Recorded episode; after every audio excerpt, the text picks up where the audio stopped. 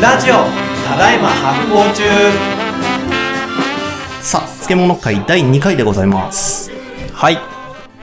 えー、それではですね、シリーズ漬物、一番最初に取り上げたいのは、はい。塩漬けです。塩漬け。うん。まあ、また難しそうに言うと、漬けが入ってますから、漬物でしょうね。。そうですすね。塩漬け。うん。えー漬物界のスタンダード・オブ・スタンダードうん。ですね。うん。最も基本です。うんここから行きましょう。はい。まず、塩漬けはね、さっき言ったみたい、あの、前回言ったみたいに、これも人類普遍の原則というか、うんまあ、塩、うんげ人類ずっと使ってきたんですけど、うん塩の使い方を身につけた頃からずっとあるうんうん。ものなので、うん、日本も多分、文明とか、はい。。ね、大和朝廷とか始まる前からあったでしょうね、間違いなくね。ね。うん。そうなんだね。うん、っていうもので、えーここれはどうするかっていうと、大量の塩に食材を漬け込んではい。いって変質させるという技術です。うんうんうんうん。で、えっとね、うんと、日本でね、はいまず、うん人にあげられるのは、たくあんじゃねえかな。たくあん、そうなのうん。はい。あれははい大根のさ、塩はい漬けなんで、まあちょっあ、とそうなんかだ。乾燥させたりするから、ちょっとやや手は込んでいるんだけれども、基本的にはその大根ってすごい水っぽいから、うんそこのそのし塩を、あの、あ水分を、あの、塩分により、まあ、あの、えっ、と、地域によるんだけど、うんと、えーまずは乾かして、うん。大根を乾かす。干したりする。そう、はいしんなりさして、うんその後、こう塩漬けにしうて、ん。はいはいはい。で、結構長らく漬け込んで熟成させていくうちに、ん。色味が変わっていって、しんなりしていって、はい。あの、大根ってシャキシャキしてるじゃシャキシャキしてますね、元ん。は。それがあの、ししんなり、うん。シャリッとするってたいう。くあん的なたくあ感んじ的ですね。な、ポリポリ、はいはい。みたいはな。全然、別物になってはる、い。シナポリになりますね。みたいな、うんああいうやつです。ほで、えー、さだから、たくあんとかは結構一番身近だ。他にもまあいっぱいあって、えっと、い山の、山が多い地域とか、とかあと、株漬けが株、株、すごい多いよね。は株はい漬けが多かったり、あと、長野に行くとその野沢菜、ははははは。高菜漬けありますうね。ん、青菜をつけていって、うんあれも全部塩漬けの系風ですね。ああいうものがいっぱいありますと。あれって基本的にはよく取れるところで、うんそのよく取れたから、そいつを保存させようで合ってますか うん。大正解。大正解。大根とかってほら、冬のちょっと前に取れるやん。はいはい。ね、株とかもそうだけど、もう冬越すには、あれなんとか大量に取れるあれなんとか食うしかねえよなっていううん話になってくるね。はい。はい。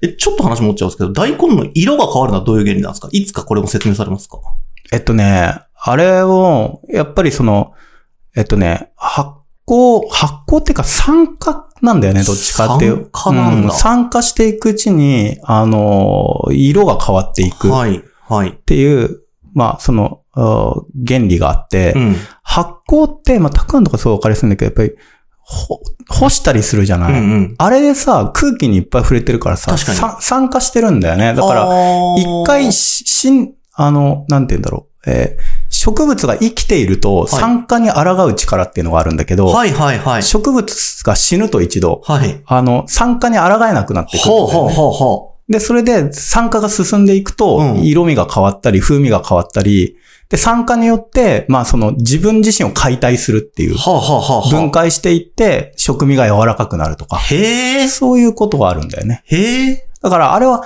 発酵がもたらしてるとだけは言い切れなくて、はいはいどっちかというと酸化作用の方がまあ強い。うーんうそうなんだ。そう、だからお味噌とかも、えっ、と、だんだん色が濃くなっていくじゃん。はいあれはもちろん発酵によって、あの、起こって、起こっているとも言えるんだけど、もうちょっと言うとやっぱりその、酸化が進んでいって、はあはあ大豆の酸化が進んでいって、その、まあ、ゆっくりと焦げていくっていう感じなんだよね。ちそょのっと待って。大もしかして、それがメイラード反応ですかそうです。すげえすごい。ちょっそのと、通りあの、置いてけぼりにしちゃったかもしれないですけど、はメイラード反応、あの、お味噌でメイラード反応って言われるものが起こることは知ってて、はいそれで変色することを知ってた。はいはいあと、上沢さんの回で、うんあの、ラッキョウはそもそも真っ白だけど、琥珀色になってくそ時にも言っていそうた。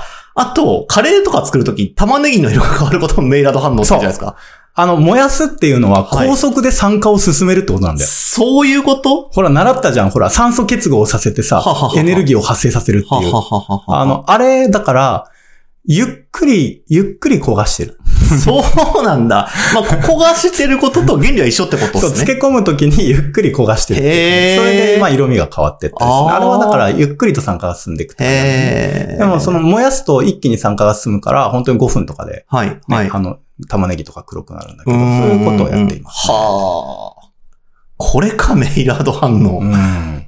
なんか、久しぶりにちょっとためになる話してためにはなる話しますうね。ん、この間までアンベイドカルカって。そういえばちょっとさ、謝んなきゃいけないことなんだけど、はいはいはいはい全然話変わっちゃうんだけど、あ,、あはいはいの、アンベイドガルの話してたじゃん。しましたね。インドの時ね。で、これ一個謝んなきゃいけないんだけど、うんアンベイドガルの読み方ね、うんアンベイドカルなんだよ、本当はああ、かが濁らないと。そう、はい。なんだけどね、僕、あの、それ、し重々承知してるんだけど、あの、うまく発音できないね。ああ、なんか発音ってね、現地の発音からしたら、表記とか、ちょっと間のものとかあったりしますもんそね。う。アンベイトカルか、はいアンベイドガルか、どっちかになっちゃうのよ。うんうんうん。アンベイドカル。難しくない、うんうんうん確かに。引っ張られちゃうのか。そう。あの、それで、あの、普通に配信聞くとアンベイドカルって言ってるんですけど、はい本当は僕は頑張ってアンベイドカルって言いたい。アンベードカルね。難しくて言えてなくてすいません。うんうんはいはいあ、全 OK 然です、あはの、いすいません。全然関係ないんですけど。はい。大事うんあの、そう、それで、えーまあそういう酸化作用とかが色をつけたりもします、ね。はいはいでもちろはんい漬け込んでいく間に、あの、調味料のい色が移って、色が濃くなったりもするんだけれども、うんうんうんまあでも、そういう自然と酸化によっては、い色が変わったりもします。なるほど。はい。で、そう、そういうぎ、そういう、そういう技術とかいいくつか複合させてるのがたくあんなので、うんうんたくあんって結構ね、よくできた食べ物なんだけどね。うんうんで、えっと、海外だと、えー前回言った通り、えーザワークラウトがその筆頭ですうんね。うんうんうんうんうでん。あれも塩だけですもんね。そうそうそう。だから、キャベツを刻んで、はい。えーそれを塩に揉み込んで、えー重しをして詰めておくと、うん。あの、水がダーッと出てきて、うん。で、それで乳酸発酵が起きて、酸っぱい、美味しいのになるっていう。いやー、ちょっと平くさんマジで話長くなっちゃうかもしれないですけど、いいよ僕不思議で、うん。そのやっぱ野菜から水を抜いて、で、そうすることで、あのー菌が入りづらくなる。まうあ、ん菌自体も、うんあの、細胞が壊れるし、うん菌が入り込んでこなくなるって話は納得なんですよ。うんでも、ザワークラウト的なのって、瓶の中でずっと水分あるじゃないですか。うん。なんか水分なくなってないじゃんって思うんだけど、うん。あそこで起こってることって何なんですかいいしね。はい。それ今回話そうと思って、本当に俺は下北沢に来たわけ。本当ですかこれね、ザワークラウトが、まず、基本の漬物の学ぶためのベストプラクティスなんですよ。これへー。で、ちょっとザワークラウトね、詳しく説明するね。はいザワークラウトの説明を詳しくすると、はいかなり、は、漬物のことがわかんの。へー。で、ザワークラウトってものすごいシンプルなんだけど、よくできていて、はい。まずさ、えー、キャベツを切ってるじゃん。切ってる。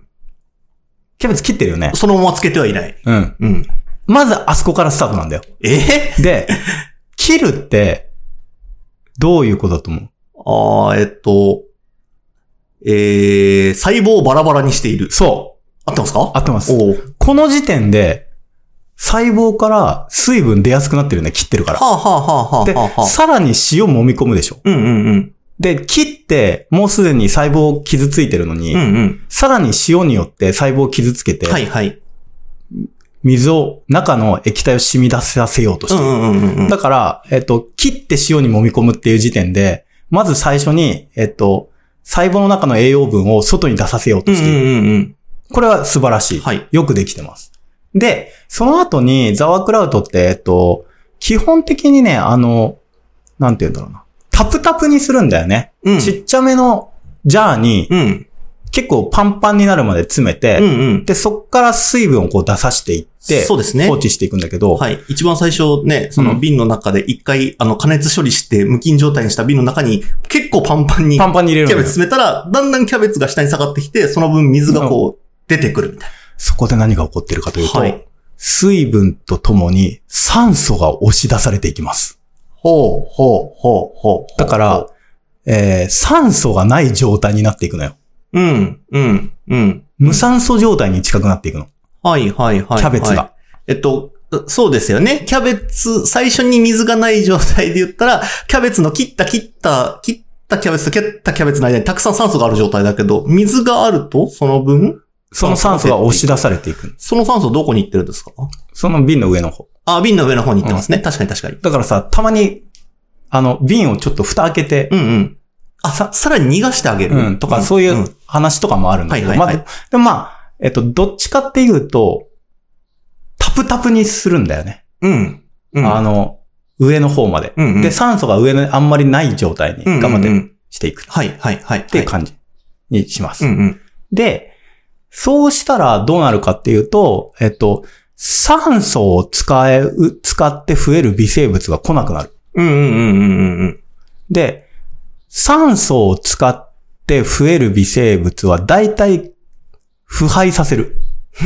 うんそれ面白いよな。なんでなんだろだカビとかがう。ね、はい。はい。あの、だ麹とかは超特徴なんだね。麹とか空気いるんだけど、うん結構美味しい要素とか作る、すごい珍しいやつで、うん大概のやつがね、なんかね、く、まあ、後期、後期発、まあ、後期性の、まあ、えー、微生物。酸素を使う微生物。うんはい。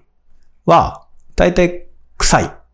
アアンモニアみたいなの出したりとか代謝した結果、臭い、人にとって臭い成分を出す。であんま旨味とか出さない。はいはい。みたいなやつがほとんどなので、はいはえーっと、で、あとささっき言ったその酸化がうまくいくと、うん。まあ色が変わって、はいはい。香ばしくなったりするかもしれないけど、そうででしたねも酸化ってやっぱり単純に風味がダメになっちゃうこともいっぱいあるんだよね。はあはあはあはあはあはあはあ。だから酸化を防ぎつつ、うん。酸素を呼吸して増殖しちゃう微生物を抑えるうん。っていうのを、うんあの、切る、揉み込む、詰めるうん。っていうのでやってるんだよ。はあはあはあはあはあ。だから二重のバリアをひ引いてるの。はいはいはいはい。塩分濃度をまず高めていく,、うんうんうん。いく。と。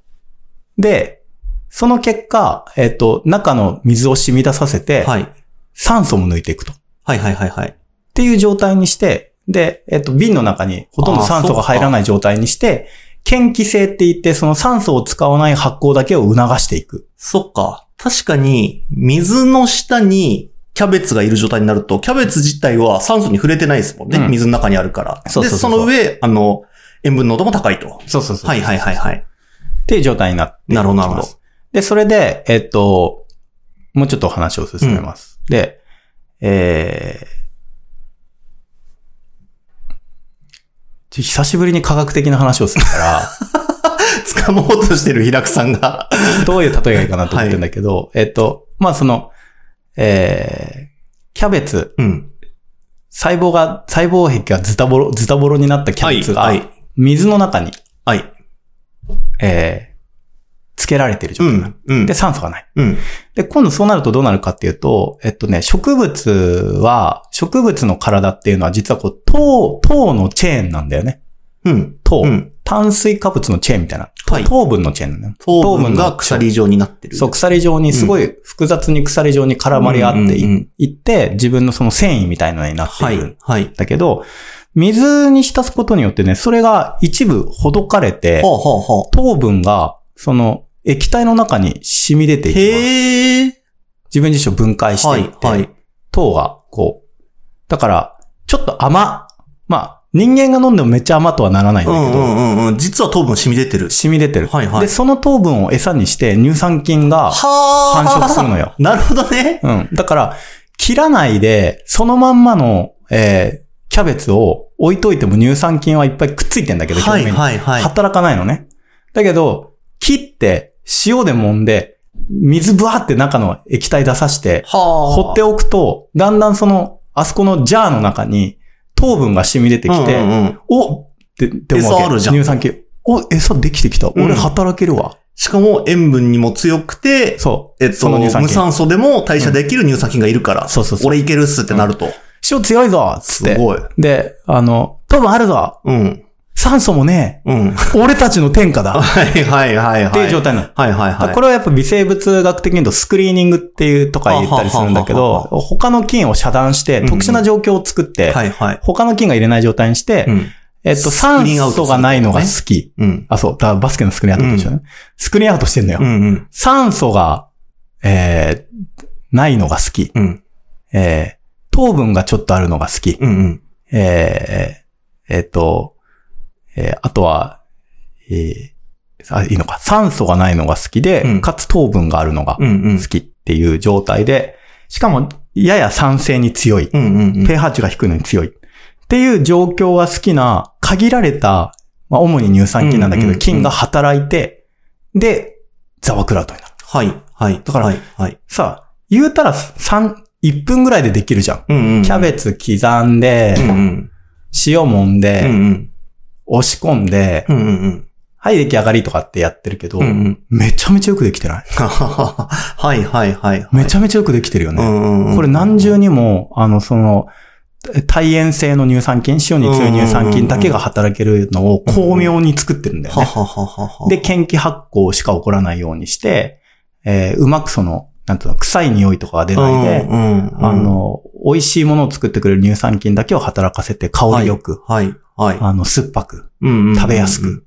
っていう風にしているのがザワクラウトなので、やってることめちゃくちゃシンプルなんだけどね。なるほど。いや、じゃあ、僕の最初の疑問に戻ると、腐らせないためには水抜く必要あるのに、水の中に使ってるじゃんって思ってたけど、あれはスクリーニング水だから大丈夫ってことそうなのそかうそう。で、えっと、で、そして、あれはもともとさ、野菜から染み出てた水だから確さかに確かに。だから野菜の中の水分減ってんのよ。そっかそっかそっかそっか。本当だ本当だそうなんですよ。取り出してみたら、それ無理かもしれないけど、そうそう仮に取り出してみたとしたら、水分は減った状態そうにそうなってるそうのそかう。。俺らもさ、あサウナとか面白い風呂とか入るとめっちゃ水分抜けてるじゃん。そっかそっか、本当だ。あれと一緒ですよ。へえ。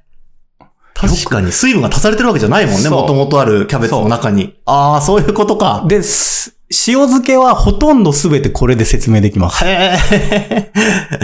すげえ。株の漬物考えてみよう。はい。株の漬物も一緒だ。株を切ってる。うんうん。株切って、いっぱい容器に詰めて、うんうん。重ししてる。うんうん。で、重しすると水がバーッと上がってきて、うんうん嫌気性状態になる。はいはいはいそ。こへ、あの、株の繊維が一部糖に変わって、で、乳酸菌発酵して、酸っぱくなる。はあはあはあはあ美味しくなる。みたいな感じなんだよね。おーあの、僕、花粉の漬物は作ったことないんですけど、ふえっと、ザワークラウトはわかるんですけど、どういう風に作られてるんですか、なんか大きい壺みたいなやつに入ってる。株はい。株ね、結構地域によって作り方違うけど、はい大体ほぼ原理一緒で、うんうん。えっとね、まあ、桶みたいなところに漬け込む人もいれば、はいはいはい。四角いプールみたいなところにつうんうんうんうん詰め込む人もいるんだけど、取れた株をよく洗っ、洗ってと言っても、なんかあの、洗剤とかそういうのじゃ洗わないんだけどうん、うん普通に水洗いして、泥取って、うん切って、えーっと、えーいっぱい詰めて、はい。あまあ、塩まぶして、塩もみ込で。んで詰めて、で、重しをする。ああ、本当だ。ザワークラウトと一緒だ。うん。やっぱ切ったりするんですね。そう切ったりするね。そのままはほとんどやらないうんうんうんうね。だいんたい切るね。はいはいはい、はい。っっていう感じですね。だからなんか、ざっくり切ったりするところとか、うんうん本当にもう細かく切ったりするところとうんうんうんか、うんいろいろあるんだけど、原理はザワークラウトと一緒ですうね。ーん。さオてッケーオッケー、分かってきたぞ。では、ここで、えー今回のシリーズ漬物はい。でやってみたいこと。おお。あの、えー漬物旅。漬物旅。はい。おい、番組になっちゃった、いきなり。行ってみよう か、漬物旅。はい。はい。はい。どこ旅するの埼玉県はい。秩父ああ、はい。の、しゃくしな漬け。しゃくしな漬けはい。知らない。しゃくしなが知らないお。話ししたいと思います。はい。あのさ、秩父って言うとさ、うん冬の花火有名じゃん。そうなんですねう。ん。12月になると冬の花火ってって、もう寒いところにこう花火がパンって上えがえるんかだっけど、こいい。ちょうどあれぐらいのタイミングに合わせて、しゃくしな漬けっていう、はいその秩父でしかほとんど食べられなういんうん。お漬物を作るのね、はいはい。で、それはしゃくしなっていう、あ切迫大祭とかって言うんだけど、えなん かね、チンゲン菜と白菜の中あはあはあはあはあはあ。なんかは間ぐらいのいはいはいはい。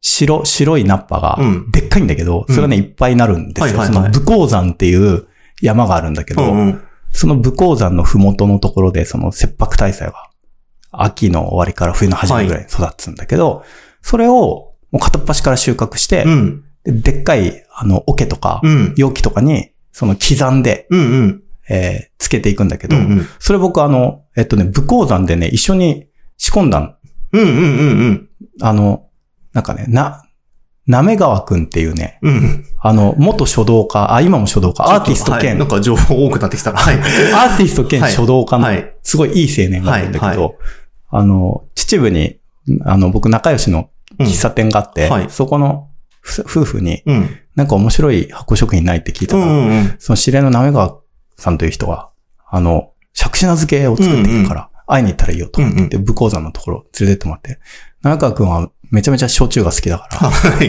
て言われて、貢ぎ物に美味しい焼酎を持って行っておー。で、あの、借子名付けちょっと見せてほしいんだけど、つったら、じゃあ明日、ここ朝何時に集合なって言われおて、ー、はい。あ、なんか見学じゃなくてもこれ一緒に作るコースだって いうのになって、はいはい朝っぱらから二人で、あの、その切迫大祭をね、こう積んでへーつけるってことをやったんですはけい。ど、はい。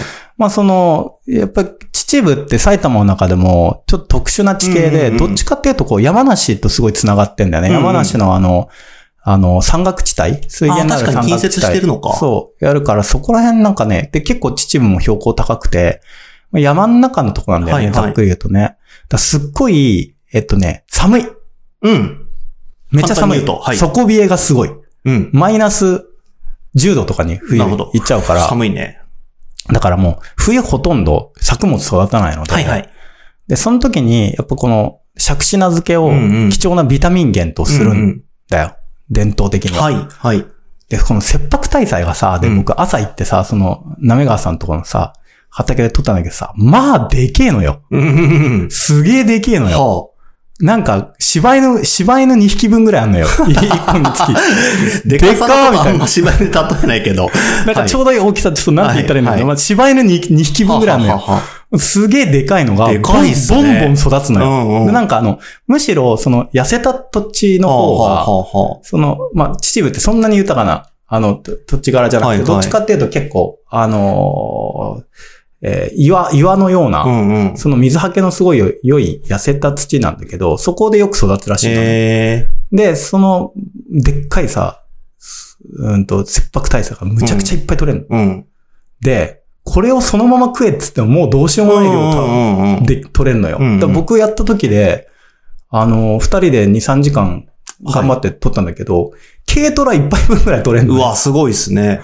大変じゃ。うんんこれそのまま焼いたりとかさ、生じゃも食えないし、うんで、生で食べたんだけど、ぶっちゃけ結構味ないんだよね。あそうなんですねまずくはないんだけど、はいはいだからそのまま食べる場合は、なんかこう油とかで炒めては、ははは。あの、醤油とか、そういうので食べるらしいんだけど、結構なんか味自体はすごい淡白なの。うんうん。だからどうするかって言うとやっぱ漬物にするんだよね。はいはいはい。で、どうやってつけるかっていうと、まあ、二度漬けするんだけど、一回、なんかこう、えーっ、と、まあ、同じね、ざっくり切って、うん塩漬けにして、うん。えーっと、でっかいプールみたいなところではい重しをして、はいで、水がブワーッと上がってくるのを待って、それでまあ、1日から2日下漬けをする。うん。で、一気にその水分を出して、はい。えー、しんなりさせる。うんうんうん。で、塩を浸透させる。はい。っていうのが、ステップ1。うんうん。で、ステップ2はもうちょっとちっちゃい器に移し替えて、ほうほあの、OK みたいな。ので、で、さらに、あの、プールだともう、綺麗に重しをかけることができないから、う。うんうんうん。ああの、もうちょっとそのちっちゃいやつに移して、ちゃんと重しをかけて、あー、二さらにの圧漬力かける。うんは二い。回目の塩漬けっていう風にして、まあ、行くんだけうど、んうん。でそうすると、えっと、結構、長期間の保存ができる。うーん。だから、地元の人に、あの、その、長川さん以外にも、地元のおおおばさんっていうか、その、友達のその、喫茶店の大家さんも作ってたんだけど、ええまあみんな作ってらっしゃるんだよ、ある程度の年はいはいで、そうするとやっぱ3ヶ月とか、4ヶ月とかおー、ずっとつけっぱなしにしておくんだよね。はい。で、そのはい、時にざっくりとでっかくやりすぎるとうん、臭くなっちゃうから、うん。だからちっちゃく小分けにして、うんうん。重しをして、臭くならないようにしてういくっていう。ーん。で、それで、えっと、まあ、あの、秩父の夜祭りの花火見ながら、はい。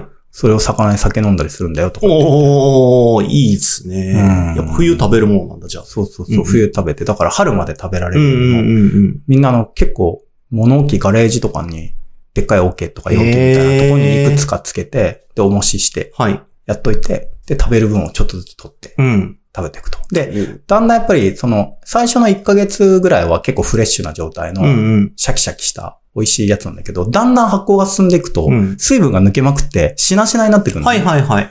で、すごい酸っぱくなるの。うんうんめっちゃ乳酸発酵進んうんで。うんうんうんそれはね、なんかね、炒め物とかにすると、はその他の具材の味を引き立ててー。美え味しいん だって。ー、あー、なんか美味しそだからごま油う。はいと、はいはい。その細かく刻んだシャクシナうと、んうん。なんかお肉とかを一緒に炒めはいはいはいて、炒めも、野菜炒めみたいにすると美味しいって言ってへで、もちろん酒にもめっちゃ合うねー。う。んうんうんうん。秩父結構みんなお酒飲むけどね。か完全に僕、どでかい白菜で今想像してますけど。大体、そんな大。体合ってる。あ、 オッケーです、オッケーです。ややチンゲン菜っぽい、ではいかい白菜。はいはいはい。柴犬2匹分ぐらい です。それをこう、大量に漬け込んで。ああ、なんかうまそうだなうん、だからやっぱ秩父って結構その陸の孤島感がちょっとあって、うんうんうんうんまあ今もちろんね、電車とか、うん。あの、物流も何でもあるけど、うんうんやっぱ昔は、割とその埼玉の中でも他のね、大宮の方とかと繋がってるかって言ったらはい全然やっぱり隔たれてたらしくて、はいどっちかというと山梨の山の中とかの方が繋がってるから、うんうんだからちょっと特殊な場所で、だかおうらそういう冬の間はそういう保存食をやっぱ食べて暮らしていたとあ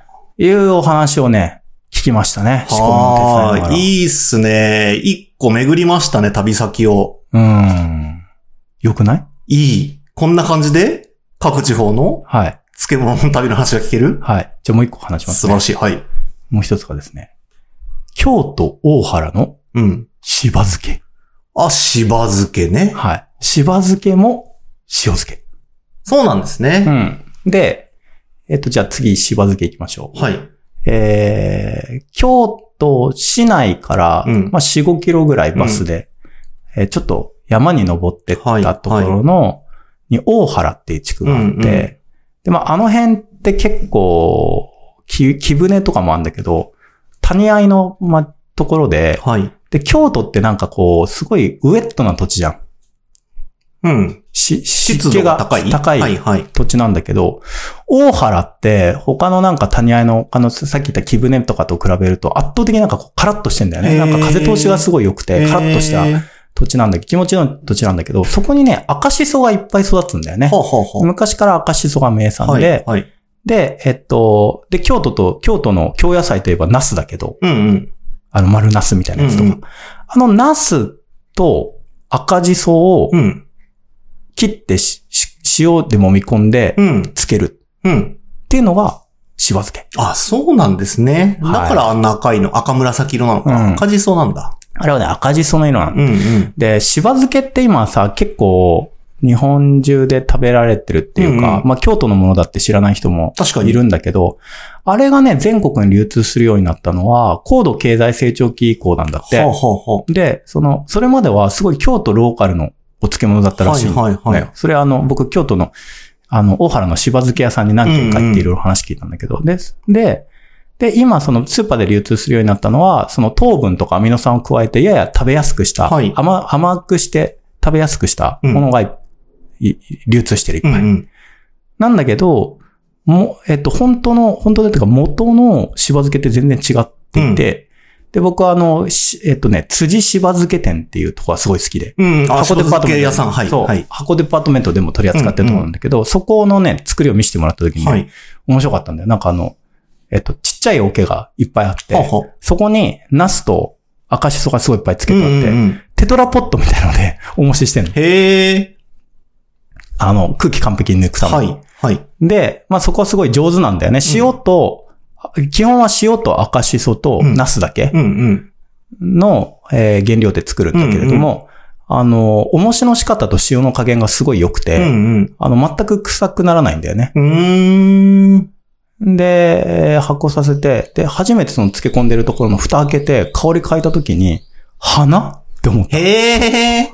これ花スミレみたいなはあ。花はあみたいなはあはめちゃめちゃフローラルなあ香りする。ほー。で、食べたら、あの、甘、甘さとかうまさはほほぼなくて、はい。もう酸っぱいのよ、普通に。はいはいはい。ほんのり旨味が香る、でもかなり酸っぱいっはいはいてはい。いう、スパッっていう。うんで、塩味もそんなに感じない。めめちゃめちゃ、酸っぱい、なんかこう、しば漬け。で、うんうん香りが花みたいな。うんうん。これがもともと京都で食べられてたような、えー、しば漬けであると。うん、はい。はい。赤じそをじゃあ入れるのは、ただの塩蔵じゃなくて赤じそを入れるのは、香り付けがメインってことうん、多分そうだと思う。はあはあ圧倒的にやっぱ香りがいい。で、そうなんだねシソ畑もね、いい香りするんだけど、はあはあ生えてる。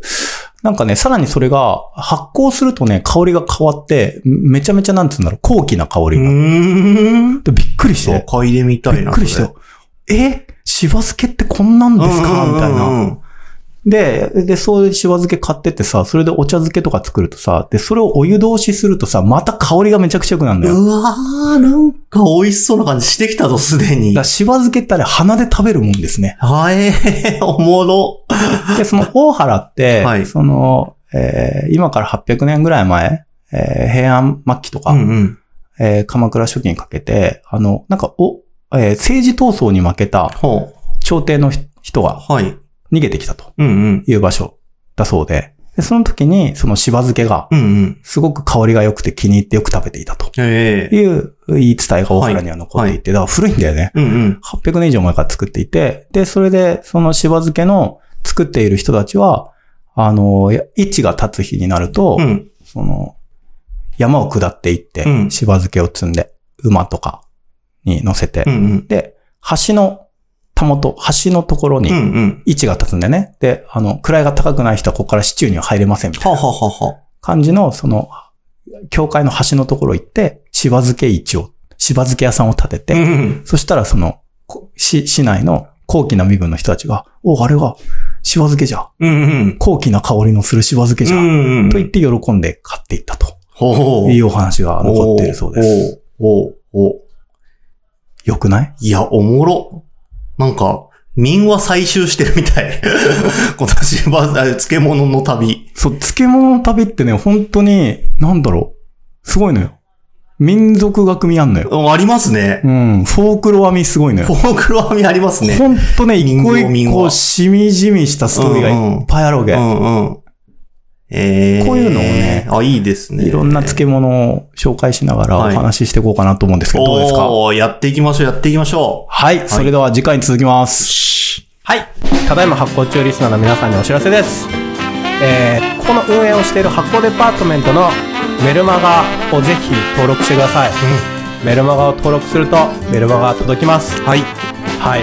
えー、概要欄からですね、えー、登録できますので、えー、ポチッとしていただけたら、いろんなお役立ち情報とか、えー、絶妙に緩いコラムなどが届きます。う。僕も毎回楽しみにしてます。